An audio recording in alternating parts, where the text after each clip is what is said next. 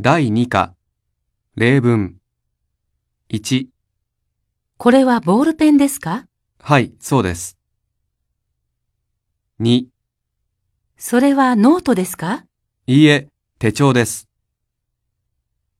3、それは何ですか名詞です。4、これは9ですか ?7 ですか9です。